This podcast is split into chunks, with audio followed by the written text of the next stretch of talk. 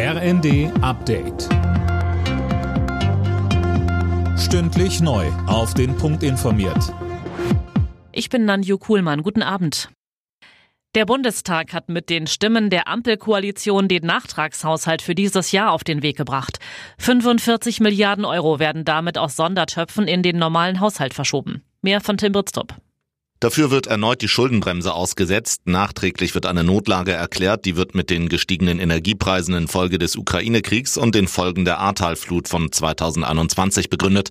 Beschlossen wurde außerdem, dass der CO2-Preis im kommenden Jahr auf 45 Euro pro Tonne steigt und damit stärker als ursprünglich geplant. Heizen und Tanken wird dadurch teurer. Mit den zusätzlichen Einnahmen will die Ampel Lücken im Haushalt 2024 stopfen.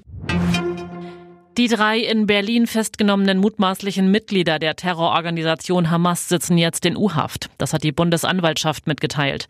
Sie sollen Anschläge auf jüdische Einrichtungen geplant haben. Ein vierter Verdächtiger befindet sich in Rotterdam in U-Haft. Die letzten Bundeswehrsoldaten vom Mali-Einsatz sind zurück in Deutschland. Die über 140 Frauen und Männer wurden am Flieger Horst Wunstorf in Niedersachsen von Verteidigungsminister Pistorius empfangen.